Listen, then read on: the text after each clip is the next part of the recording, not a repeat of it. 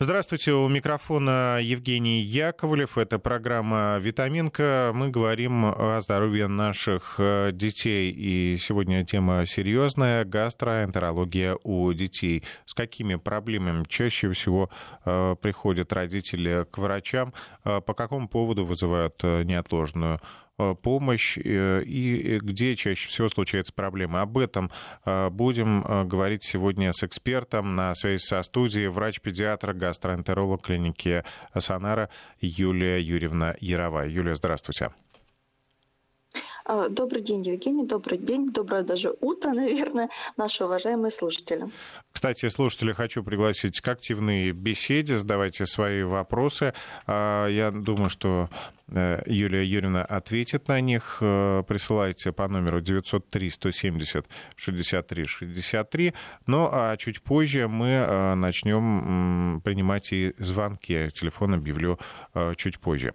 Юлия, ну что, приступим. Действительно, какие чаще всего возникают проблемы у родителей? Всегда ли они обоснованы?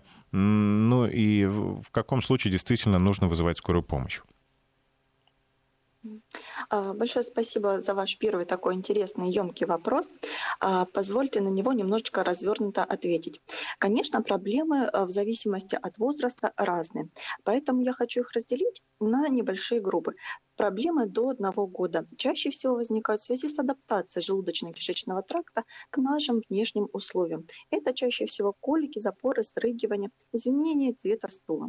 От 1 до 3 лет, на мой взгляд, это самое золотой период, когда ребенок э, не предъявляет жалобы на желудоч... со стороны желудочно-кишечного тракта.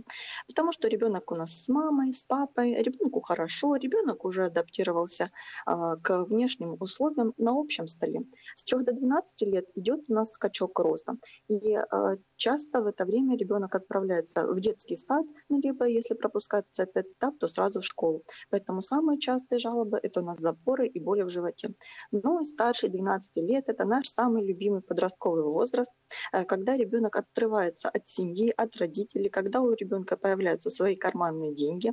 И э, это уже взрослые жалобы. Это жалобы на изжогу, тошноту, боль в животе, отрыжки.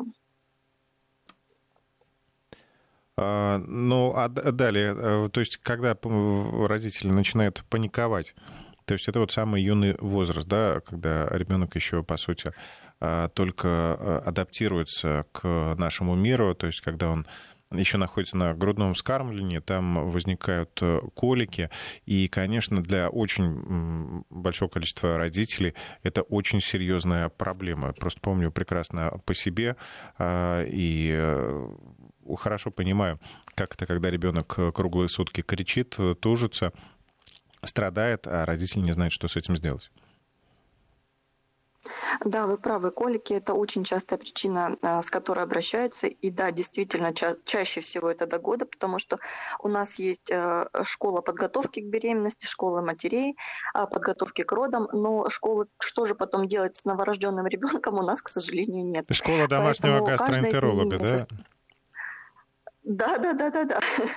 Поэтому а, не у всех есть представление о том, что же делать с ребеночком. Конечно, у мамы, у которых уже трое или четверо детей, можно давать диплом смело гастроэнтеролога и педиатра. Но для мамочек, у которых первый ребеночек, конечно, любое изменение – это паника, это тревога. Хотя вот, как вы сказали, колики – это самое безопасное состояние ребенка. Я прекрасно вас понимаю, понимаю родителей, которые э, боятся, переживают, тревожатся, когда ребенок плачет, и ничего мы с этим сделать не можем. Но на самом деле это функционально, это проходящее. В таком случае, когда э, вы не знаете, что делать, э, конечно, лучше обратиться к врачу, чтобы врач вам сказал, что это что мы можем сделать в домашних условиях. Если у нас нет каких-то тревожных Юль, а, Юля, я прошу прощения, давайте, э, есть некоторые проблемы со связью, я предлагаю сейчас мы попробуем э, переподключиться. Я пока нашим слушателям напомню, что сегодня мы говорим о гастроэнтерологии у детей, какие чаще всего возникают проблемы наша э, сегодняшняя э, гостья э, Юлия Юрьевна Яровая, врач-педиатр, гастроэнтеролог. Она ответит на все ваши вопросы. Присылайте их на номер 903 170 63 63. WhatsApp или Viber. Также можно через смс-сообщение 5533 в начале слова «Весть». И далее ваш вопрос. Чуть ближе к концу часа мы начнем принимать и звонки от вас. Звоните в студию. Но пока мы с Юлей разберем самые частые проблемы, есть снова контакт. Юля, продолжим по поводу колик. А, да, мы остановились на том, что если нет тревожных симптомов, то что может сделать мама? Это прижать ребеночка к себе, контакт кожи к коже, обычно это живот к животу. Либо можно э, теплую пеленочку положить на живот. Э, признаться честно, э, это не стопроцентный результат, но хоть чем-то мы можем облегчить симптомы беспокойства у ребенка. И, в общем, это самые такие частые советы. Да, это самые частые, самые простые, самые банальные советы. Скажите, а ребенок в этот э, период, вот он действительно так мучается, э, потому что ну, родители, естественно, переживают, они думают, что это все конец. А, да, действительно, это болезненно, но не критично. А, то есть пережить это можно. Э, для ребенка любое изменение состояния выражается криком, потому что маленькие дети больше никак не могут э, подать сигнал. То есть э, крик это будет на все, на какую-то болезненность, на изменение температуры окружающей среды, на свет, на звук. Это все может выражаться криком. И интенсивность крика ребенок не может свою регулировать. Поэтому даже на, небольшое, а, на небольшую болезнь на животе будет реакция крик. А, хочется теперь поговорить о другом э, аспекте э, разные расстройства э, желудка. Раньше, наверное, мне, ну, мне кажется, вы сейчас, наверное, подтвердите или опровергнете. Раньше, ну, это было всегда, нас учили «мой руки перед едой», Сейчас, э, в наш период пандемии, мне кажется, люди стали раза в 3-4 чаще мыть руки. Проблема ушла такая? К сожалению, нет. А, потому что дети, особенно маленькие, познают мир через рот. И они не только ручки в рот тянут, но и все, что находится в их доступе. Поэтому для детей, конечно, это рекомендация мыть не только руки, но и все окружающее, что есть. Но, к сожалению, все вымыть мы не, не сможем. Поэтому э, такая проблема, к сожалению, остается. Но если речь, э, речь идет о малышах, то можно периодически устраивать мойку игрушку. Да, безусловно, это будет профилактика не только желудочно-кишечных инфекций, но и респираторных инфекций. А, теперь о детях чуть постарше, хотя я не знаю, может быть, и малышей тоже приходится подвергать этому. Методы диагностики заболеваний желудочно-кишечного тракта, а, как все проходит, ну, там же а, приходится делать да, обследование э, эндоскопом. Как э, вы договариваетесь с этими ребятами? Но я хочу сразу успокоить всех родителей, что а, эндоскопическое обследование требуется далеко не всем детям. И это очень радует в нашей профессии. Самый э, лучший метод э, диагностики – это опрос и осмотр. То есть это фундаментальные знания, которые нам дает медицинский университет. Правильно собранный анамнез и опрос родителей – это 90% диагноза. И не всегда мы прибегаем к каким-то инструментальным методам исследования.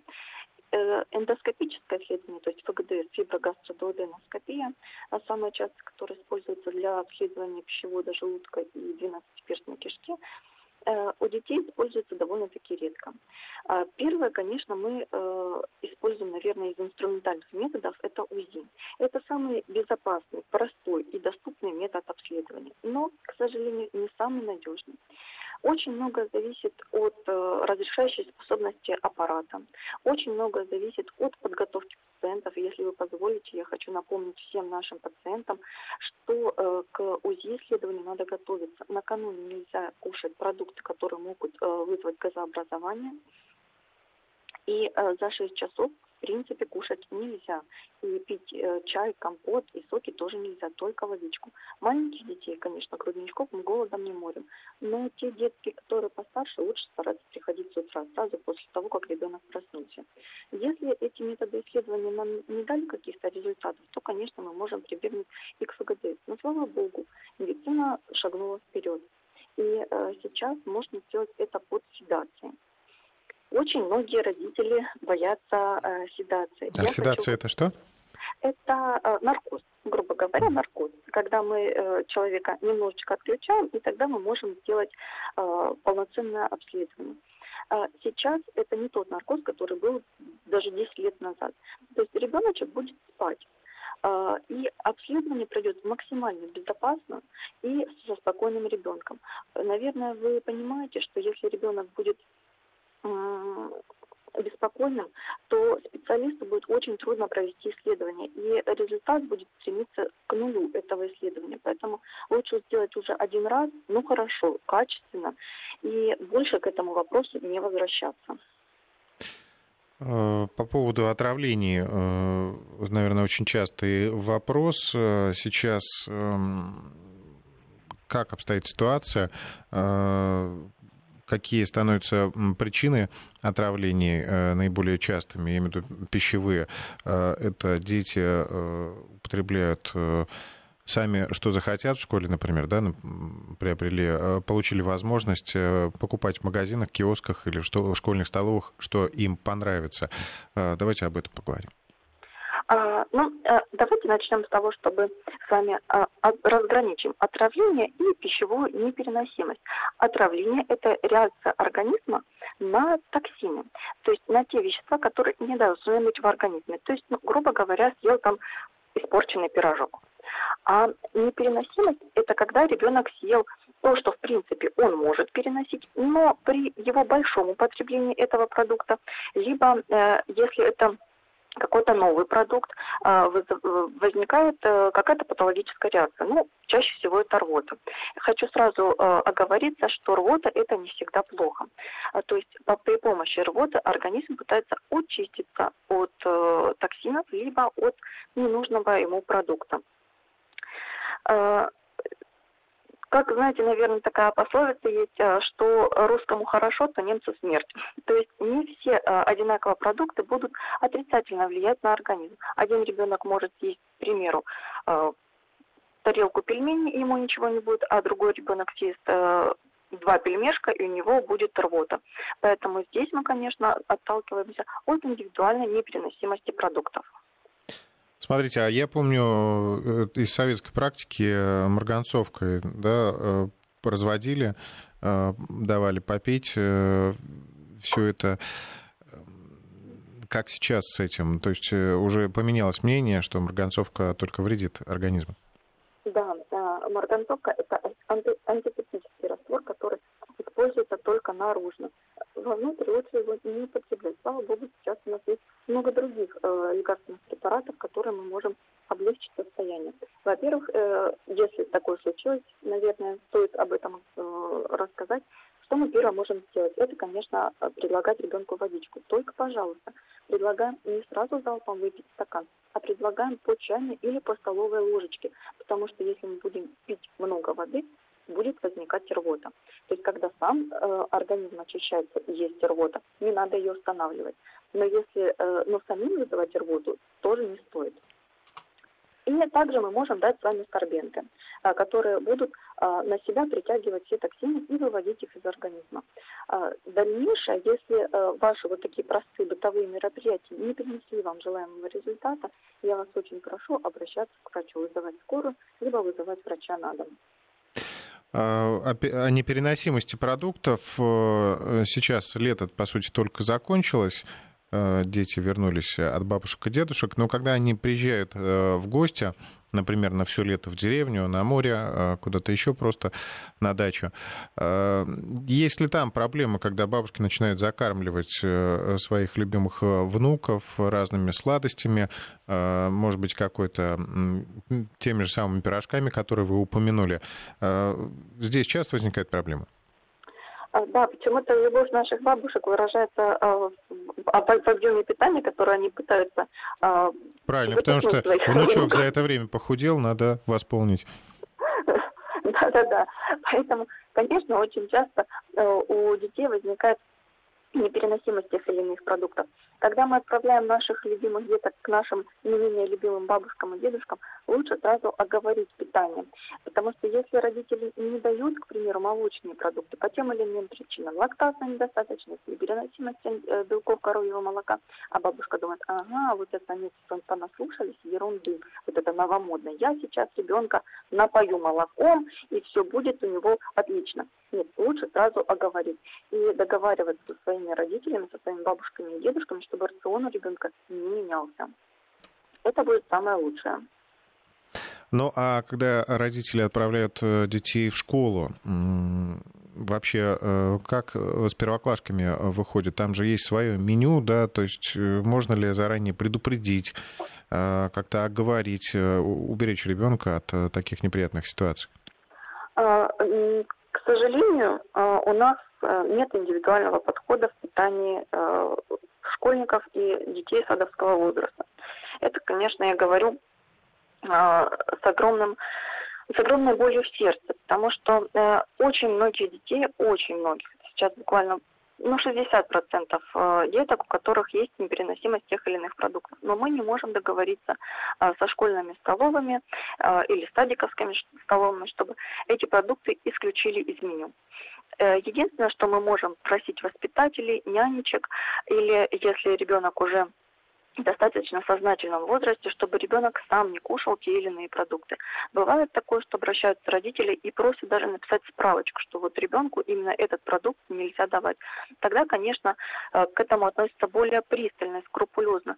Но чтобы под а, одного ребенка сделали меню, нет, такого, к сожалению, не бывает. Есть специальные сады, например, школ таких нет, но сады для деток с сахарным диабетом, а, где вот идет определенный стол для них, а, стол номер 9 где содержится уменьшенное количество сахара углеводов. Но в других общеобразовательных учреждениях нет, к сожалению, такого нет.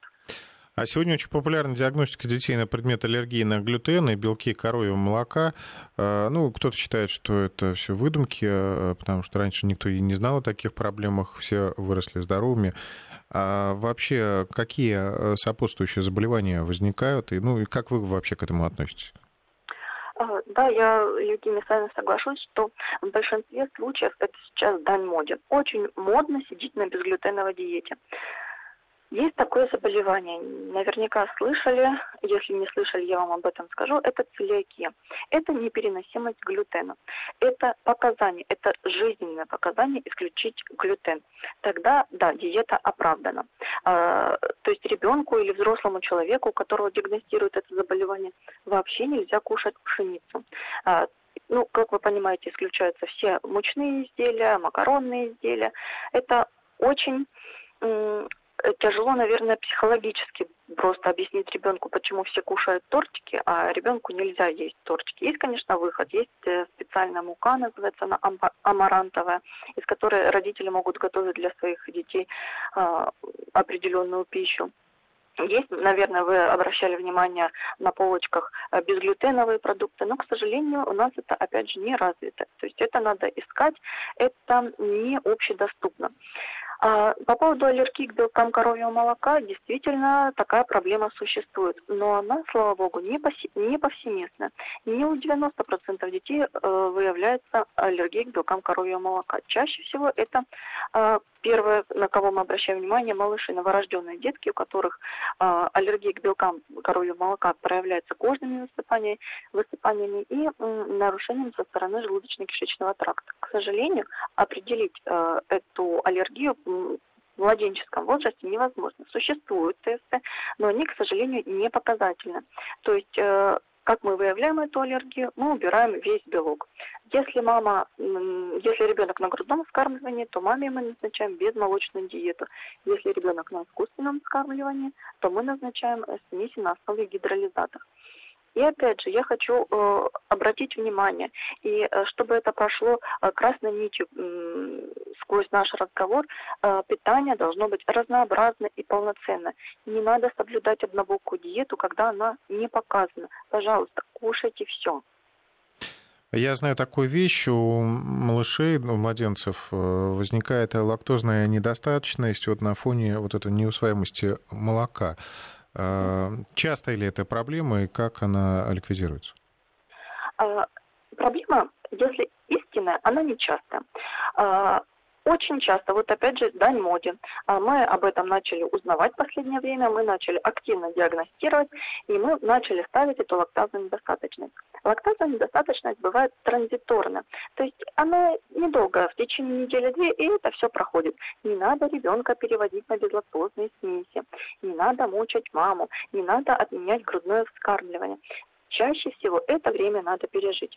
Сейчас существует даже генотипирование на э, наличие гена усво усвоимости э, лактозы.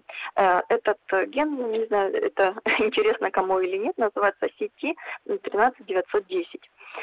Но даже наличие этого гена не говорит о том, что мы не можем употреблять молоко. То есть здесь диагностика будет тоже методом исключения. Если при исключении молочных продуктов человеку становится лучше, то мы их минимизируем. Если нет, то значит это не лактозная недостаточность и не надо себя мучать.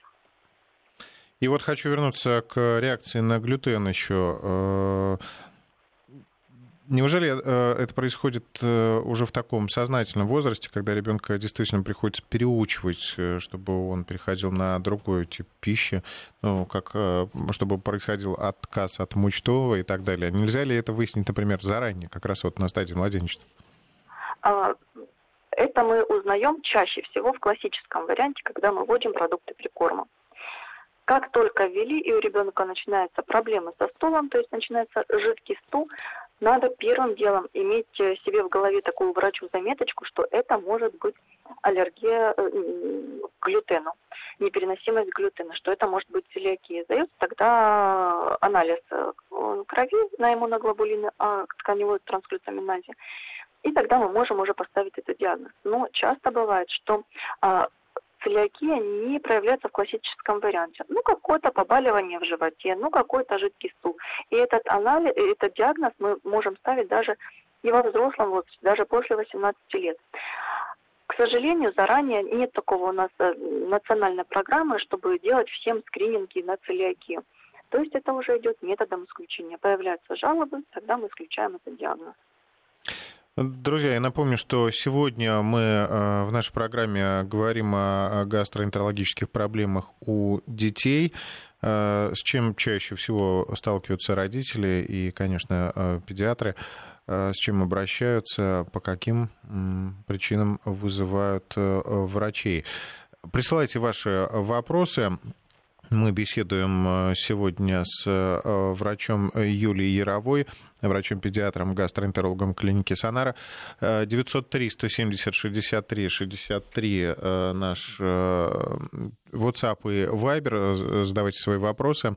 Э, сейчас у нас впереди выпуск новостей. После него вопросы озвучим и э, Юлия Юрьевна постарается на них ответить. 903-170-63-63. Все, что касается гастроэнтерологии. Мы возвращаемся в студию. У микрофона Евгений Яковлев. И с нами сегодня врач-педиатр, гастроэнтеролог э, Юлия Юрьевна Яровая. Э, Юлия, к нам поступают вопросы от слушателей. Давайте немного поотвечаем, потом вернемся к главным вопросам нашей программы. Э, почти с рождения внучки увидели загиб желчного пузыря, как следствие запора. Сейчас 10 лет, постоянно пьет дефалак. Не вредно ли это? А, нет, сразу хочу сказать, дюфлаг это не вредно. Это препарат лактулоз, который является самым безопасным. И этот препарат, который а, разрешен деткам практически с рождения, с одного месяца этот препарат разрешен. Но хотелось бы, конечно, разобраться, почему запоры. Потому что перегиб желчного пузыря встречается у 90% людей. Но очень мало а, людей, у которых он ведет каким-то Э, нарушением со стороны как э, кишечника, так и со стороны самого желчного пузыря и печени. Поэтому хотелось бы, конечно, с этим случаем э, подробно разобраться. Но дюфалак безопасный. А возможно ли, что нужно как-то поменять диету? А, возможно. А, да, очень часто Э, запоры э, сопровождаются недостаточным количеством воды. Поэтому перво-наперво хочу э, порекомендовать всем э, людям, всем деткам, всем родителям, у которых э, есть такие проблемы, пересмотреть водную нагрузку на организм. А, следующий вопрос. Эм, говорят, что детям с гиперактивностью противопоказано молоко и молочные продукты. Так ли это? Ребенок любит и пьет с удовольствием, без видимых последствий, но давать опасаемся, спрашивает из Краснодарского края. Нет, молоко не опасно. Не надо демонизировать какие-то продукты. Если нет никаких э, побочных эффектов, если нет высыпаний, запоров, поносов, то гиперактивность, э, цвет волос, глаз, размер ног не влияет никак на употребление молока и каких-то других продуктов. Пожалуйста, пейте. А, так, еще один интересный, мне кажется, вопрос э, из Омска. Подруга недавно родила девочку, не хочет кормить грудью, а смесью кормит. Третий раз уже меняет смесь. После кормления у ребенка э, ребенок срыгивает фонтаном. Какие могут быть причины? Чаще всего, как мы с вами уже в начале программы говорили, что это аллергия к белкам коровьего молока. Но также может быть и более серьезные заболевания пилороспазм, которые или называется, или пилоростеноз. Здесь, конечно, нужна очная консультация. Э, вот в этом вопросе, наверное, тоже потребуется очная консультация. У внучки с рождения редкий стул э, один раз в четыре дня, постоянный запор. Что делать? Если ребеночек на грудном вскармливании, то редкий стул может являться нормой. Если ребенка ничего не беспокоит, а беспокоит чаще всего количество стула, цвет, запах стула, это наших родителей, ничего мы с этим не делаем. Если кроме запора скал, допустим, твердый. Ребенок перед стулом беспокоится, краснеет, есть какие-то трещинки в области анального отверстия. Да, мы с вами должны обратиться очно к врачу. Если этого ничего нет, и ребенок на грудном скармливании, его это не беспокоит, то оставляем ребенка в порядке, оставляем ребенка в спокойствии и радуемся его росту и развитию. тех слушателей, которые сейчас, э, наверное, пришли в восторг в кавычках от э, деталей нашего разговора, э, значит, у вас нет детей или не было. А, значит, появится, и поверьте, вам это все будет очень близко, и все это будет понятно. Едем дальше. С чем вообще, в принципе, может быть связана частая отрыжка у детей? А, смотря какой возраст. А, чаще всего это заглатывание воздуха. Если маленькие дети, это когда соска подобрана не по размеру, либо ребенок неправильно захватывает ореолу соска. Если взрослые дети, то это разговоры за столом. Э, не зря есть такая пословица, когда я ем, я глух и нем, но когда ребенок во время еды смотрит телевизор, что-то комментирует, разговаривает с родителями, часто происходит заглатывание воздуха, но потом он у нас как-то должен выходить. Чаще всего это отрыжка. Вот это очень интересно по поводу поговорки. Вот уж я бы точно никогда не подумал, с чем это может быть связано. А, дорогие слушатели, я также напомню, что вы можете задать свой вопрос по телефону 232-1559, код города 495, звоните в студию. Ну, либо присылайте э, сообщение через WhatsApp или Viber 903 170 63 63. Ну, а мы с э, Юлией вернемся к нашему разговору, пока нет других э, вопросов. Хочется поговорить о серьезной теме, о проглатывании предметов. Что происходит? Какие предметы чаще всего проглатывают дети? Ну и вообще почему? Скорее всего, это следствие любопытства. Да, вы правы, мы уже с вами это отмечали. Дети познают мир через рот. А, все, что попадается им под руки, все тянется в рот. Естественно, проглатывает то, что можно проглотить, то, что мелко. А, самые опасные предметы, которые могут, может проглотить ребенок, это, естественно, колющие и режущие. Но я хотела бы еще обратить ваше внимание на батарейки. Дети очень любознательны, дети очень умные. А, я всегда говорю, что дети умнее, чем мы, потому что они еще э, близки к природе. Как они открывают эти игрушки, в которых содержатся батарейки, непонятно. Никто не может это объяснить. Даже когда мама говорит, я вот находилась и смотрела на него, и вот так вот получилось. А, уважаемые родители, я хочу вам сказать, что это не из-за вас, не потому, что вы не досмотрели, не потому, что вы не обратили внимания на ребенка. Это просто такие дети. Они так познают мир. А, что мы с вами можем сделать? Естественно, никакого самолечения. Мы с вами сразу вызываем скорую помощь и а, отправляемся в приемное отделение. Здесь вам сделают УЗИ, рентген и посмотрят, может, может ли этот предмет выйти самостоятельно, либо э, нужно непосредственно быстрое вмешательство. Если врач будет настроен на то, что предмет выйдет сам, то вам предложат либо остаться в больнице, либо идти домой, но пристально наблюдать за стулом ребенка. То есть это не то, что ребенок сходил в туалет, покакал, мы посмотрели. Это, э, прошу прощения за подробности, мы должны брать с вами, надевать перчаточки, брать э, палочку, ложечку, и все это ну, грубо говоря, под ситом просеивать и смотреть. Если предмет не вышел, то мы снова обследуемся, обследуемся и э, дальше уже принимается решение об оперативном удалении предмета. Даже маленькие э, бусинки, они могут сами не выйти. Но, как мы знаем, у нас аж 12 метров кишечника, чтобы он весь поместился, он у нас идет в складочках. Если эта бусинка останется где-то между складочками, э, то может образоваться пролежень и перфорация кишечника.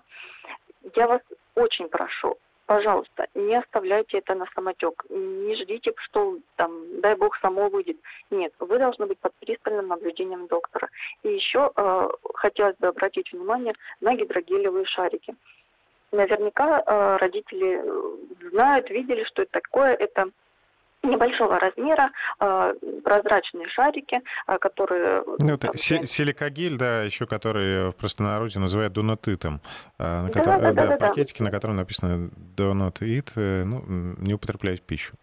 Да, да, да, да, да, да, да. Но то, что написано, к сожалению, дети нас не всегда могут прочитать. Но они очень маленькие, кругленькие, скользкие, их очень легко проглотить. Чем они страшны? Во-первых, их не видно на рентгене, и их не видно на УЗИ. Это очень тяжело э, их найти. То есть это должен быть профессионал, который занимается УЗИ именно в приемном отделении, и он должен быть нацелен на поиск этого предмета.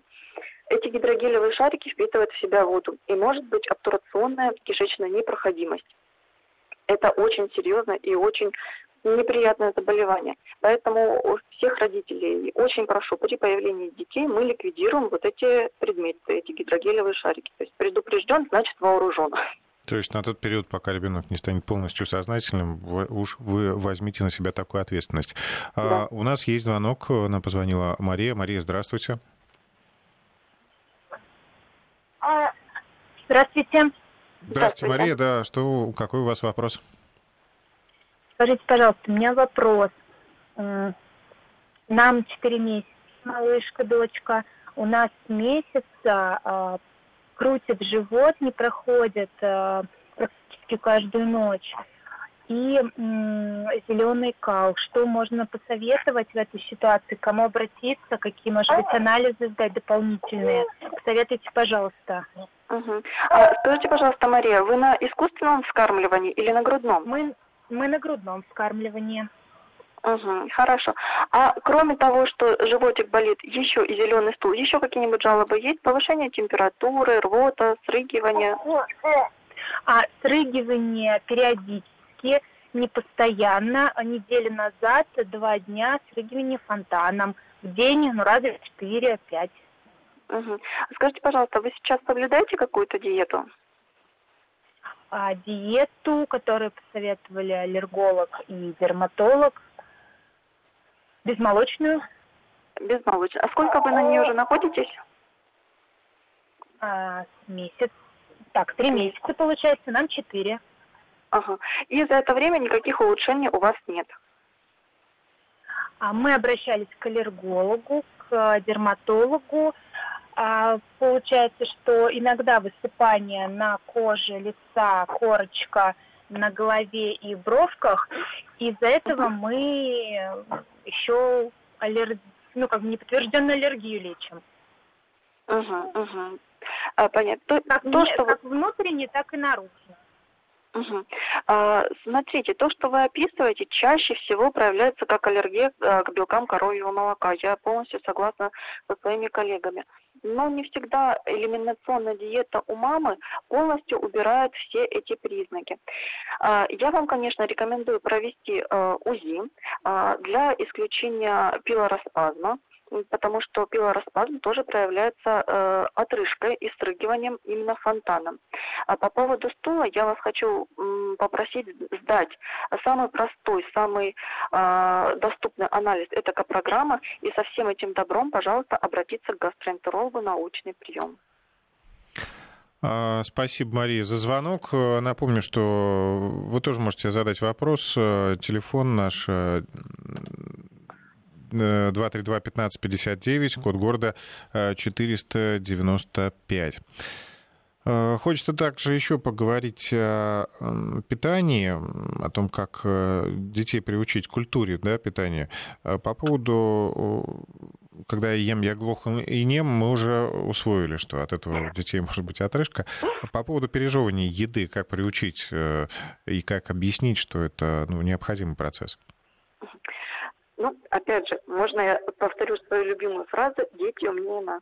Дети знают, когда надо жевать. Нам родителям. Главное не пустить этот момент, когда ребенок готов к ведению прикорма.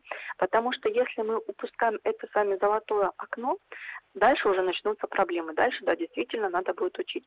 Но как только у ребенка появляется пищевой интерес, мы вводим продукты прикорма. Сначала, конечно, это пюреобразно и микрокусочки, а, которыми ребенок Э, не подавится э, и не будет э, непроходимости дыхательных путей.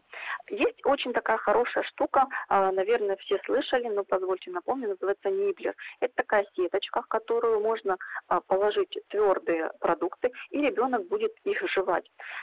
Очень удобно и стимулирует процесс жевания. Микрокусочки можно давать ребенку, даже когда у него еще нет зубов. Будут жевательные движения деснами. А, поэтому учить не надо, они сами все умеют. Ну, а те здесь, которые постарше, э, знаете, любят э, похватать все кусками и побежать скорее дальше играть в футбол. Ну, это, конечно, уже наша культура питания, э, как мы организуем процесс приема пищи.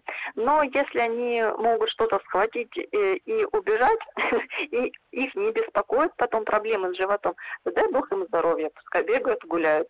То есть уже потом ближе к, созна... Э, к старшему возрасту уже все-таки приучить к манерам поведения за столом. А, я имею в виду, и в том числе пользоваться ножом и вилкой. А так пока, да, пока маленький нормально. Давайте примем еще один звонок. Э, у нас на связи Надежда. Надежда, здравствуйте. Доброе утро. Надежда, какой у вас вопрос? Видимо, сорвалась связь, да, у нас, к сожалению. А, едва успели поздороваться. Надежда, ждем, что вы нам перезвоните. Мы пока а, поговорим далее с Юлией о питании. Аллергены, аллергенные продукты, такие мед, шоколад и какие-то фрукты, например, цитрусы. Когда можно вводить и как это делать? А, очень интересный вопрос, вы знаете, часто с ним обращаются, давайте попробуем его осветить. А, до года мы даем ребенку самые обычные наши продукты. Почему мы, допустим, вводим фрукты с яблока или с груши, либо со сливы? Потому что у нас к этим продуктам есть генетическая память. А, для деток в Африке, наверное, вводят первым банан и ананас. Но для нас эти продукты, хотя казалось бы, да, банан самое такое хорошее, мягкое, сладенькое, оно всем нравится, но пока у нас не сформировалась генетическая память к этим продуктам. Поэтому их лучше вводить после года, когда уже сформируется полностью желудочно-кишечный тракт. Если такие предметы, э, такие продукты питания, допустим, как шоколад, то однозначно вводится он после пяти лет, потому что условно после пяти лет формируется э, фермент, который может перерабатывать шоколад. Мед мы вводим после трех лет, так же, как и морепродукты и морские деликатесы.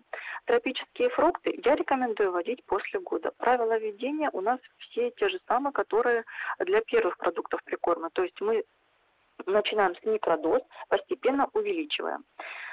Но э, я вас очень прошу следить за состоянием ребенка. Если что-то идет не так, если ребенок краснеет, бледнеет, идет какая-то сыпь, пожалуйста, мы этот продукт откладываем на, не, на некоторое время, минимум на две недели, потом идем э, снова по пути возвращения продуктов в прикорм. Если, опять же, не идет, ничего страшного, без манго можно прожить. Ну, это и так условно, грубо говоря. Э, то есть все ходим с умом и постепенно. Ну, гораздо, то есть, э, разумнее э, давать ребенку яблоки, которые для нас э, действительно навсегда в нашей генетической памяти, нежели манго. Нам позвонил Вячеслав. Э, с Надеждой пока связь не наладилась. Вячеслав, здравствуйте. Доброе а, утро. Здравствуйте. Слушаем вас. А, вас плохо слышно. А, можно задать вопрос? Да, да? задавайте, слушаем вас. Я хотел задать вопрос. У меня ребенку 4,5 года, и у меня и у жены выявлено дыхательным тестом в разном лейкобактер. Я пролечился, но у жена еще нет. Нужно ли моего ребенка лечить, лейкобактера обследовать в этом возрасте, учитывая, что у меня была язва 12 кишки, то есть, возможно, у меня тоже какая-то есть предрасположенность? А, я благодарю вас за вопрос. Я думала, что его не зададут в рамках этой программы. Но да, вы правы, очень часто, частый вопрос от родителей, которые перенесли э, хеликобактер пилори. Надо ли обследовать и лечить ребенка? Долгое время э, было такая методика, что при выявлении у одного члена семьи мы начинаем обследовать всех и лечить всех. Сейчас это отменено. То есть мы не, не ищем и не лечим хеликобактер пилори, если нет жалоб. У 90% процентов населения есть хеликобактер пилори, но не у всех он приводит к каким-то последствиям. Э, это во-первых. Во-вторых, у ребенка очень высок риск реинфекции. То есть вы его пролечили в 4,5 года, через год у него опять может выявиться хеликобактер пилори. Но каждый год мы не можем, мы не имеем права лечить ребенка. Тем более вы наверняка знаете, что лечение очень серьезное. Это минимум два антибиотика, это длительное лечение. Поэтому, если нет жалоб, мы ничего не ищем и не лечим для профилактики. То есть, э, если проблемы будут, то они потом сами, э, что называется, вылезут? Да. Проявятся? Да. А, едем дальше. Очень, мне кажется, интересный вопрос. Как подготовить ребенка двух лет к поездке в другую страну в избежание проблем с желудочно-кишечным трактом? Ну, я думаю, что это прям такой широкий пласт. Да? Люди, у нас сейчас открылась Турция, открываются разные страны, едут на отдых, э, ну и проблемы там действительно бывают часто. Угу. Да, вы правы. Э, ну, конечно, здесь вопрос разносторонний, не только, наверное, гастроэнтерологический, но еще инфекционный, педиатрический. Если по поводу инфекции мы боимся, то, конечно, это вакцинация. А, прививка от ротавирусной инфекции. Пожалуйста, не забываем, она проводится в раннем э, детском возрасте. Если со стороны гастроэнтерологии, то самое главное, о чем мы с вами уже говорили, это не менять питание. А, не надо, когда мы приехали куда-то за границу, начинать кушать сразу все а, местные фрукты, овощи, а, морепродукты. То есть мы оставляем то, что, к то, к чему ребенок привык. Взрослые, конечно, быстрее адаптируются, но ребенок со своим желудочно-кишечным трактом порой и за месяц не может адаптироваться к новым продуктам, которые э, используются, которые употребляют в этой стране. Поэтому, пожалуйста, все, э, вся еда должна быть у ребенка привычной. Если еще ребеночек маленький, то тогда, э, наверное, разумно взять баночки, э, которые ребенок кушает э, в нашей стране, и отвезти их э, на отдых. Если нет, то очень многие бренды международные, их можно купить из-за границы. Пожалуйста, не окунаемся в гастрономическое разнообразие страны с головой. Все лучше делать постепенно и не давать ребенку новых продуктов. А, у нас э, есть еще один звонок от Ирины. Давайте его примем. И э, уже, я думаю, что на этом э, прием звонков закончим. Ирина, здравствуйте. Здравствуйте. В чем, здравствуйте. В чем ваш вопрос? У меня вопрос короткий. Девочке 9 лет. После еды постоянно икает. Это причина какая? Чаще, чаще всего это причина заглатывания воздуха. А, когда у ребенка в желудке много воздуха, рядом проходит блуждающий нерв, он раздражается и возникает икота. Вообще у, у детей икота это часто такая, да, проблема? Да. А, но, слава богу, это э, такая проблема а, только внешняя. На самом деле при обследовании мы ничего не находим, никаких патологических образований. Это все функционально, это проходит. Ну, пожалуй, единственная проблема, что это довольно мучительно, когда это не, не проходит. Самый э, простой способ э, избавиться от икоты? Попить водичку мелкими глотками, запрокинув голову назад. Вот так запомните. Друзья, я напомню, что сегодня в программе «Витаминка» мы говорили с Юлией Яровой, врачом-педиатром, гастроэнтерологом клиники Сонары. Юлия, знаете, у нас достаточно большой набор вопросов еще остался необсужденным, так что жду вас снова к нам в программу. Обязательно все обсудим. Спасибо всем тем, кто звонил и писал. Здоровья вашим детям. Если вы какие-то советы Юлии пропустили, то слушайте э, программу в повторе на сайте радиовести.ру. Юлия, спасибо еще раз большое, счастливо. Вам спасибо, до свидания, не болейте.